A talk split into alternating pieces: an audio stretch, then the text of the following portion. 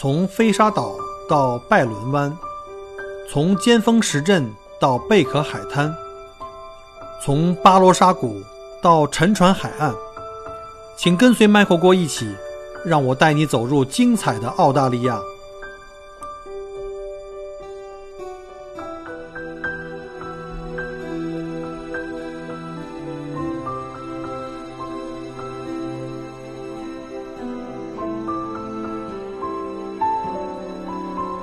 亲爱的听友，大家好，欢迎再次收听 Michael 郭聊澳洲啊！今天是二零二零年四月四号，今天是清明。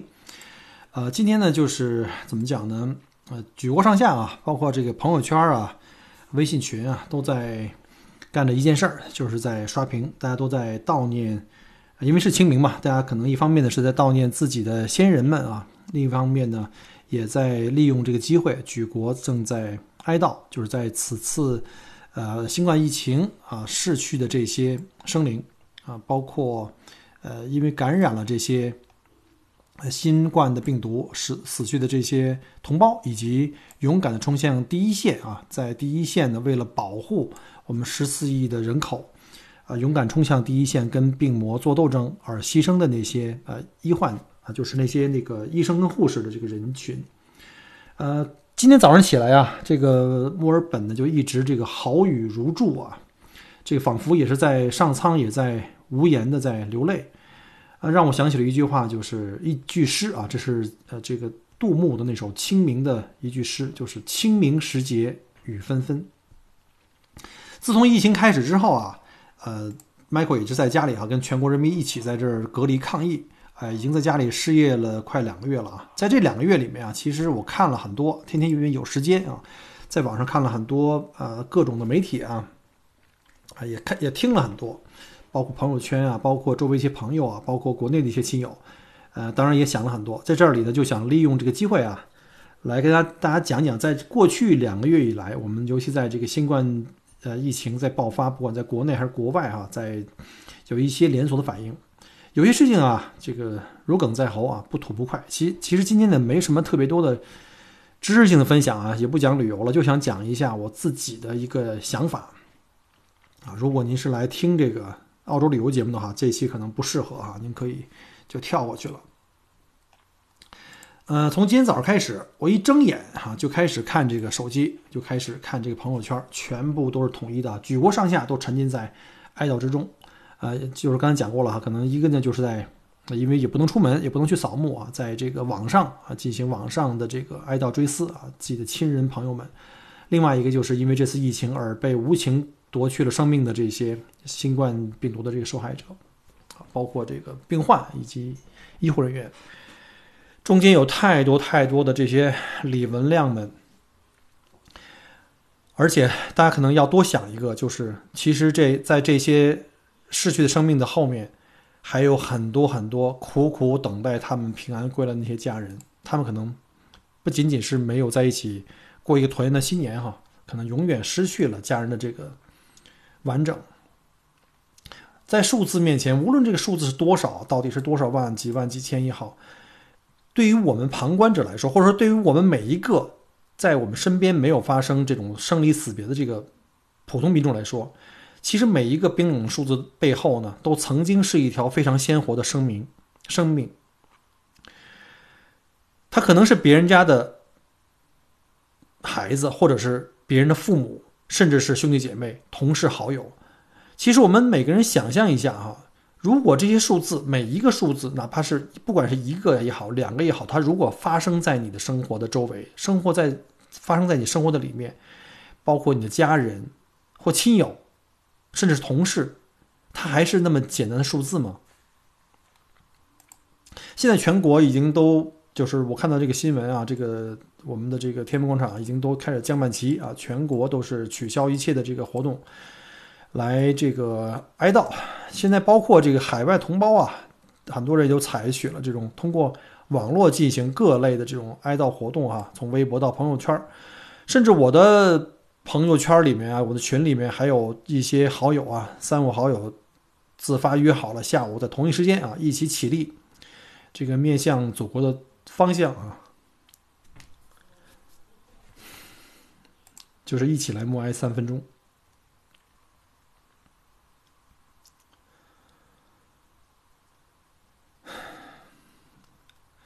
在我们大多数人还在迎接这个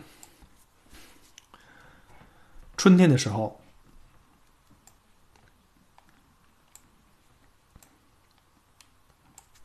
不好意思啊，啊，容我喝一口水啊。在我们大多数人还在迎接二零二零的春天的时候呢，有一些人就永远留在了上一个冬天。中国人从历史上看，我们从来不缺少灾难。我们回顾一下这个过去几千年中华民族的历史啊，从自然灾害再到战争，整个神州大地一次一次从割裂到统一，一次一次的动荡，每次都是最底层的劳动人民来承受所有的苦难跟折磨。但是每一次，中华民族都能够挺过来，从废墟里爬出来。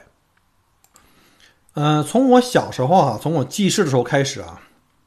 就亲身经历过一些大的动荡和灾难。我相信，如果听我节目的人呢，大部分在五十年代到七十年代初的这一部分听友呢，可能对这个印象会比较深刻。呃，我是七零年生人啊，七零年十一月份生人。呃，生下来以后呢，正好就经历过这个十年浩劫啊，只是真经历了一半。虽然那时候很小，但是很多的这些各种的场面啊，我们在电视上看到各种场面，在我的童年的记忆中啊，还是记忆犹新的。然后紧接着呢，好不容易坚持过去这个十年浩劫呢，又七六年又赶上这个唐山大地震，嗯，然后之后呢就还算顺风顺水啊，直到这个成年以后经历过几个大的这个事件，一个就是零三年的非典，这是我们嗯记忆中最近的比较大的一个这种事件，是全人类的灾难，还有像零八年啊五月二这个汶川地震。每一次灾难发生的时候，中华民族都展示出了惊人的凝聚力，大家瞬间呢就凝聚成了一个无形的整体，都在步调一致的为着同一个目标而努力。无论是在团结一致抗灾、全民捐款捐物，包括就是任何任何这些行动哈，在这次疫情控制的这么有效的这个这个这个结果，其实就是跟我们中华民族这种集体主义精神是离不开的。有的人呢会把这个东西呢。归结成这个我们这个中国这种特质哈，我们这种呃高效的这种管理体制啊，这个我不反对了。但是呢，我更想把它归结于我们中华人民自己的这个历史文化跟价值观。今天啊，我们在为所有因为疫情感染而死去的这个患者或者是这个医护人员默哀的同时啊，朋友圈的刷屏，呃，全国各地的群众自发的哀悼啊，包括在街头去什么鸣笛啦。送花呀，啊，无数啊，都是，都是让人动容的哈。这个好几次忍不住眼泪奔涌而出。其实我作为一名就是受到疫情影响的一个普通人啊，此刻呢都会 特别难过，很难想象在疫情中心那些武汉同胞，尤其是那些家里有亲人离开的啊，甚至是家里有很就好几口人同就是同时逝去的。家庭呢，他们面对了很大的这个精神和肉体上的压力和摧残，他们的生活将从此发生质的变化。他们未来的人生道路上，如何能够进行自我治愈？那些失去了儿女的老人们，他们未来去依靠谁？而那些失去了双亲的孩子们，又有谁陪同和引导他们来成长？灾难之后呢？我们有很多具体的问题需要面对跟处理，我们要。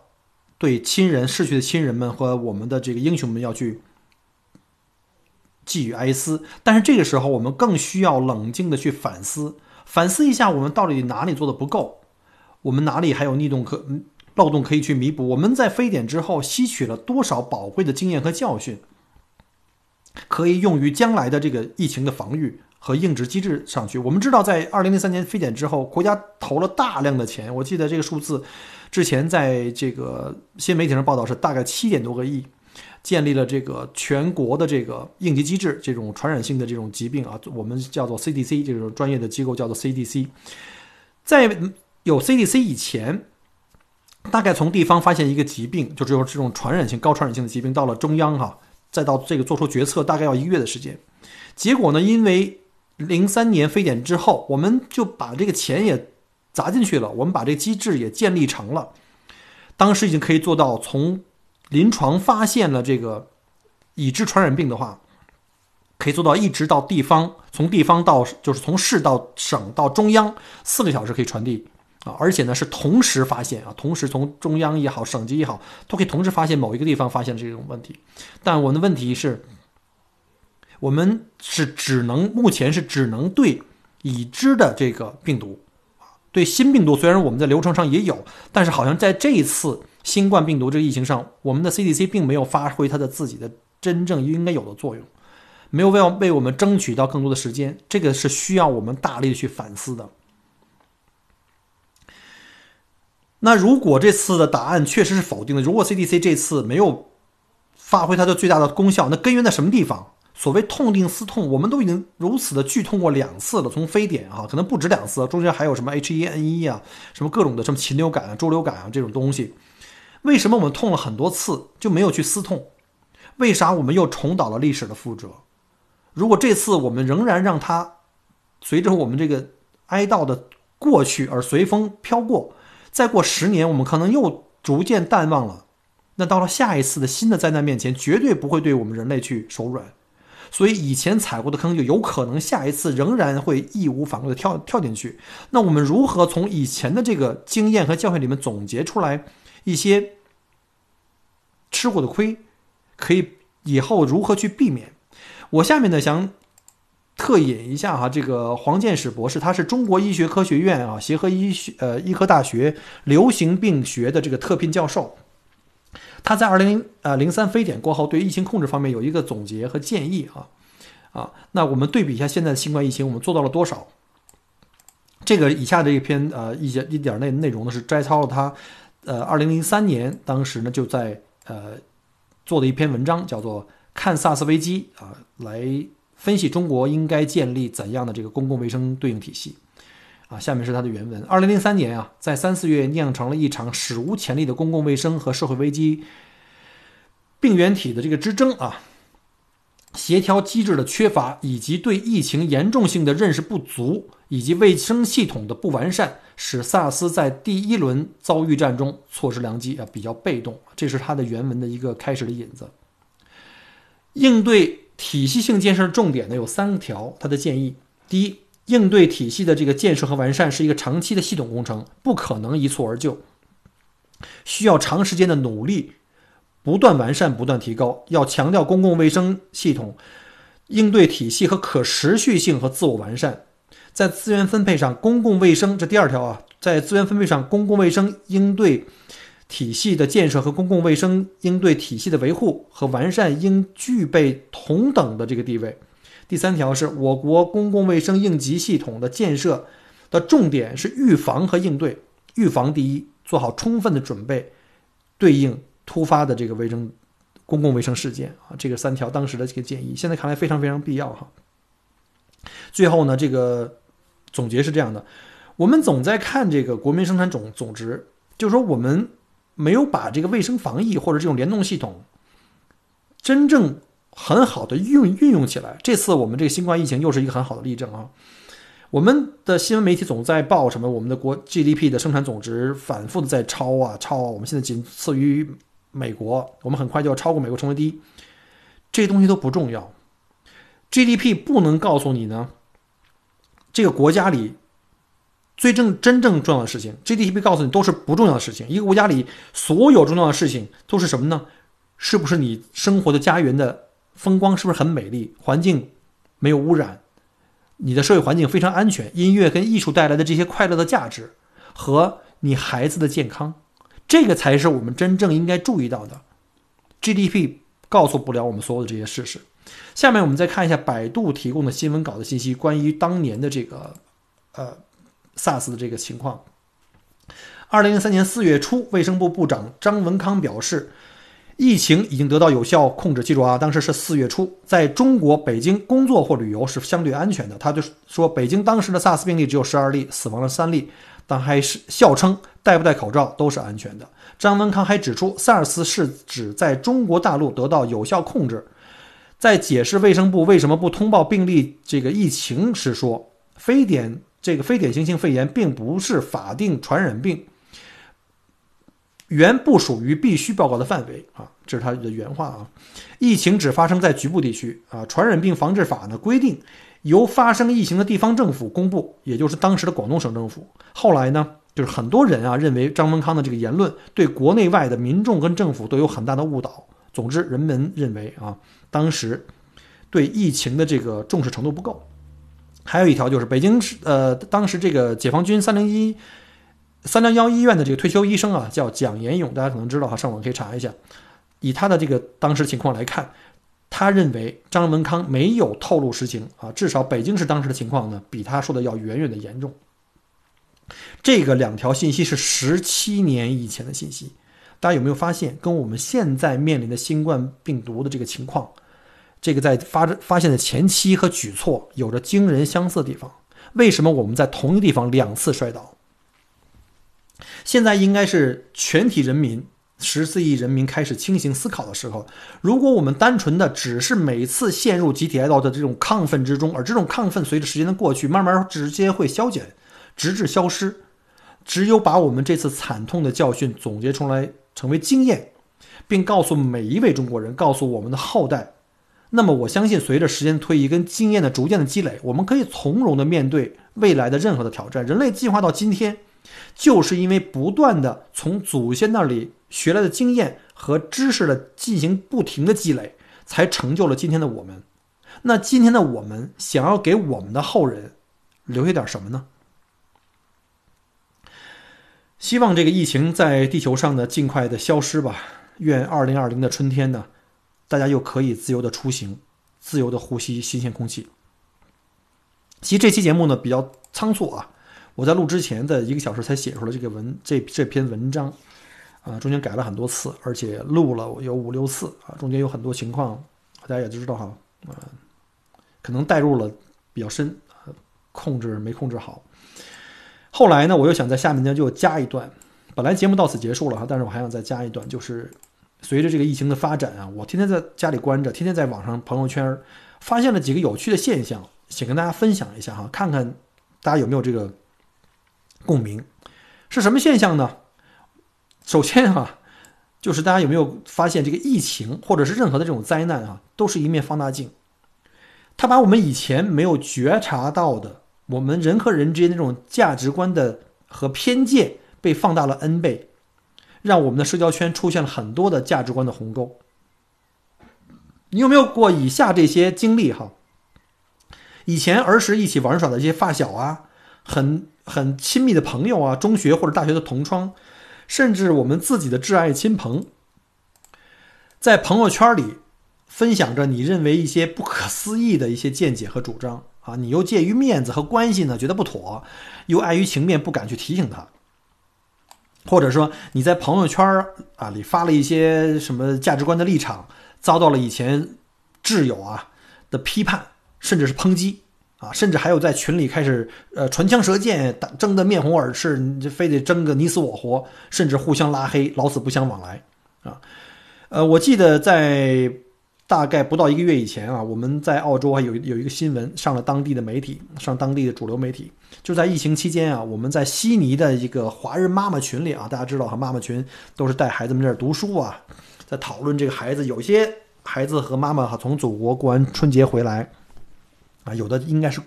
主动隔离十四天哈，但是他没有隔离去上上班了，上学了，就在这个妈妈群里互相的就开始披露啊，举报，就互相就开始争吵，吵着吵着呢，甚至吵到了线下约架啊，你都想象不到，妈妈群在群里吵到昏天黑地，然后线线下见面去约架，直到打到医院里啊，打到轻伤啊，进了医院，还上了当地的媒体，令当地的华人社群特别的汗颜。是什么让我们这些似曾相熟、似曾相识的这些我们这些场面啊，发生在我们朋友圈里面，发生在我们的朋友、同学，甚至发小，甚至亲人，是因为我们对世界观的看法不同而成了这个形同陌路。今天还有，今天早上还有这个听友给我留言啊，说自己的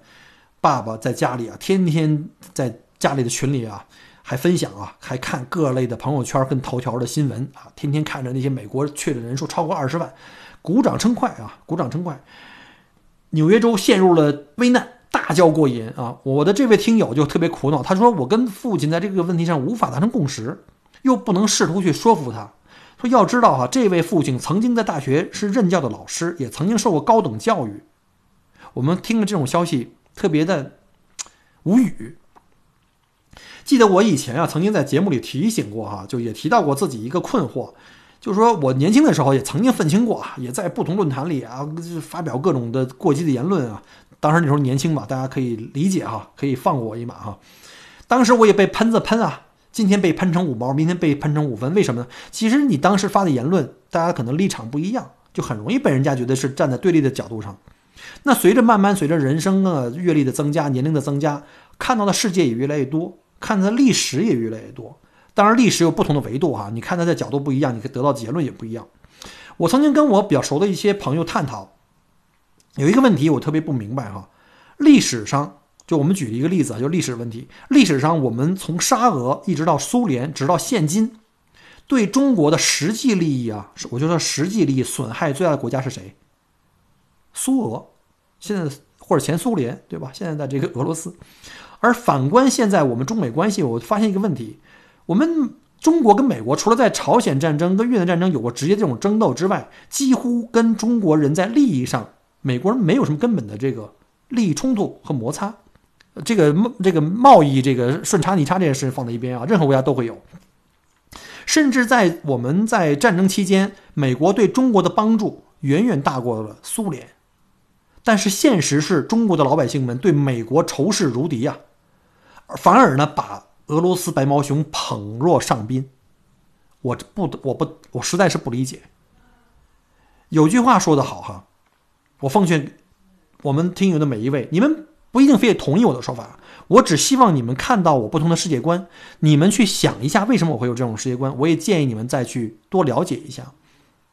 有一句话说得好，就是你如果连世界真正的样子都没看过，你哪来的世界观？希望大家能够细细的品。但无论如何，但那世界观的迥异是因为每个人从小的生活经历啊、教育、工作经历不同，你看到的世界的的展现的样子和颜色就肯定不同。正所谓屁股决定了你的脑袋，我不可能穿进你的鞋子体会你此刻的感受，所以呢，我不强求你跟我拥有一样的价值观和世界观，但同时我会尊重你的选择，虽然不能苟同，但绝不藐视和攻击你。我希望每个人。都能做到求同存异，虽然很难。如果疏离已经非常大，已经变成了鸿沟，那干脆啊，大家不要去争论，不要去互相抨击，那还不如相忘于江湖。不用，呃，试图彼此去说服啊，不管是文字还是语言攻击，甚至是这种，这种互相的这种人格上的抨击，或者是打骂这这种哈。有一句话呢，我们常说哈，就是我虽然不同意你的观点，但是我发誓。会誓死捍卫你说话的权利。最多我们彼此不合拍，我们可以最多，比如拉黑朋友圈。就像有的听友哈，刚听了我的某一集几分钟的节目，刚听了几分钟，一个一小时的节目，听了几分钟就开始给我留言，开始开始给我扣帽子。你甚至都没听完我的节目，你凭什么给我下定论？你根本没有了解，你根本不认识我，你不了解我的价值观，你甚至没有听完我全部的节目，你凭什么就？凭你一分钟的判断就可以来咒骂、诅咒各种这种评论，我就懒得回复了。已经啊，前两天我还在节目里给他回复了一句，我说我希望你听完我全部的节目，然后再来说话，不要上来就诅咒我全部的节目下架。当然了，如果你说我听了就是不行，就是跟我完全格格不入，那就请您不要浪费自己的人生，你的时间很宝贵。啊，我那一百五十期节目，你不用全浪费人生去听过，请您绕过我的节目。再不行，我来动手，让我的节目或我的朋友圈从你眼前自动消失，这样不好吗？为什么非要去彼此互相折磨呢？一个就是这个价值观的这种撕裂，哈，在朋友圈这段时间是特别的这种现象特别的普遍。另外一个就是对人性的这种不可预测，我都已经笑不出来了哈。我摘抄几个大家耳熟能详的例子吧。啊，大家可能都听过以下这几个段子哈，啊，前段时间在网络上特别熟，大家耳熟能详的一句就是“远距离啊，距离离武汉远了，喊武汉加油；距离近了，就断路堵桥。”大家都听过吗？好好体会一下。前段时间啊，川普在这个新闻论新闻里呢，就喊这个叫叫中国肺炎啊，叫广叫 Chinese virus 啊。那那反过来，我们中国的这个外交部啊，或者我们中国的媒体啊，或者我们的网民就开始向美方去喊，你就是美军带来的这个美国肺炎。以美帝国主义为首的西方国家一起在围剿中国啊，他们在政治上各种围剿啊，在这个新闻媒体上各种的这种东西，我们都能看得见，对吧？引起了这个，甚至引起了当地西方媒体啊，他们的这种这种误导，甚至引起了当地的海外的华人啊，包括澳洲哈，在美国也是，海外的华人在街上。就开始增加了一些什么呢？风险呢？就是遭到部分歹徒的歧视，甚至暴力袭袭击啊！现在这种情况已经发发生了，当然在澳洲要好很多啊，美国发生过很多，在这个澳洲也发生过，在墨尔本，我甚至周围的朋友也发生过，有很多那种歧视呢，呃，不是暴力的，它是冷暴力，包括语言，包括眼神，包括一些，比如说两个中国人戴着口罩从街上走过，有好几个 teenagers，就是好几个这种。呃，未成年人啊，就走过的人，就就在他们身边擦肩而过的时候，就一起集体咳嗽啊，就是这种哈哈大笑这种，这就是属于这种类似像冷暴力哈。还有一种就是我们老是说老外歧视我们，但是你知道吗？其实我发现的主要的歧视来自于我们中国人对中国人自己的歧视啊，在中国爆发这个疫情的这个。开始期间，哈，海外华人集体自发的哈捐款捐物，在墨尔本，我们在澳洲也是，你看到很多那个网络媒体在在宣传我们捐款啊，包括海外的华人这个集体到街上去横扫西方国家药店的这口罩防护服啊，然后通过包机也好，通过通过找人人肉带往中国，甚至呢这些行为呢已经让西方的各种反华媒体描绘出描述成为了就是在澳洲或在海外这些。中国人群体出卖当地国家的利益的行为，大家有时间可以去看这种很多哈，在 YouTube 上面很多。今天早上还有一段我，呃，一个深圳的听友发给我的，就是这个，呃，我们有一个叫 Sky News 啊，这是明显的一个非常非常排华的一个媒体啊，呃，这在昆士兰的那个就是那个那个那个 Pauline Hanson，就是那个非常非常就是这个白澳政策的一个代表吧，他们那个异国党的那个那个支持的媒体。啊，就是在这么讲我们，但是呢，作为海外华们华人，我们还是要这么做，还是要这么做，因为当时祖国刚开始在武汉开始发生这个爆发疫情的时候，很多的那个医院没有这些医疗资源，我们在海外华人第一反应就是我们先去找，我们去买，然后我们自费运到中运到中国去，就是反正是用尽了全部的能力，最后我们自己造成了我们在澳洲开始爆发的时候，我们自己买不到口罩。我们就要从中国呢，再往回买，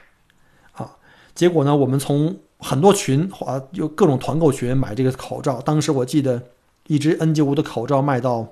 啊，大概一百多块人民币啊，大家可以想象嘛，卖到一百一个普通的口罩。我们通过最有良心的团购群买到的是一澳币一只普通口罩啊，五十澳币五十只，但是。即便海外华人做到了我们能做到的最好的东西，中国网络上也有人开始喊，叫做“祖国建设你不在，千里投毒你最快”。你知道，你这样喊是非常着实的伤了海外华人的心。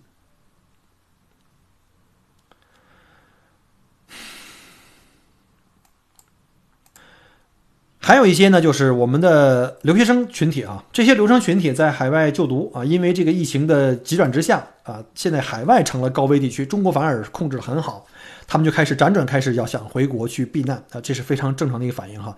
当时航班越来越少，机票越来越贵啊，很多人呢就反复的买这个不同的航班的机票，有的人甚至买了五六张甚至更多来应对这种各种航班因故因为各种原因取消。我看到很多这个留学生在网上的这些自媒体的这个拍的视频的一些反馈啊，都非常的非常的惨啊！他们要中转好多个小时，花非常贵的机票，平时可能五六千块人民币的机票变成几万块钱。这时候又有人网上在骂他们说：“你们觉得外国好，为什么还跑偏偏这个时候要跑回国，给祖国来添乱？”在这儿我就想说一个：首先，祖国是你的祖国，也是这些留学生的留学生的祖国。手持中华人民共和国的护照，他跟你一样对祖国有义务，同时也享有权利。面对重大的困难，甚至生死抉择的时候呢，他们都有权利选择继续留在所在国或者回国。我相信祖国不会因为这样拒绝自己的子民返回祖国的怀抱。你看，这次祖国呢，在上海、广州、北京这种大型的国际港呢，周围都加设了强制隔离机构。很多网上的那个视频我都看了哈，我认为这个举动非常非常的赞。咱切不说它是否是免费啊，就算是收费，只要是合理的费用，我觉得都是应该的。毕竟几万块钱的机票你都买了，这十四天的这种强制隔离，这些费用都不算事儿。尤其是跟广大这个国内百姓的这个生命安危来比，如果从海外归国的这些留学生或者华侨们去自我强制隔离，或者是这个交费也好。我觉得是非常应该的，这没有什么可争论的。我们不要去争论什么浪费了纳税人的钱。每一个回来的同胞拿着中国护照的，他也是纳税人。当然了，这里面我们也看到了一些害群之马哈。呃，之前在网上流传的很多的那些什么呃，这个晨练跑步女啊，海关撒泼女啊，什么矿泉水女啊，这些事儿哈，都是很少数的例子。在广大回国的这个同胞里面，他们是很少的例子。我们不要以偏概全，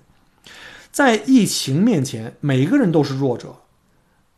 无关你的肤色、国籍、性别，这是一场全人类的灾难。我们不要说我们中国人要保护好自己啊，你美国人越多越多越好，你们恨不得死绝了。我觉得有这种想法的人呢，脑脑子都非常清奇哈。我觉得这种人，我都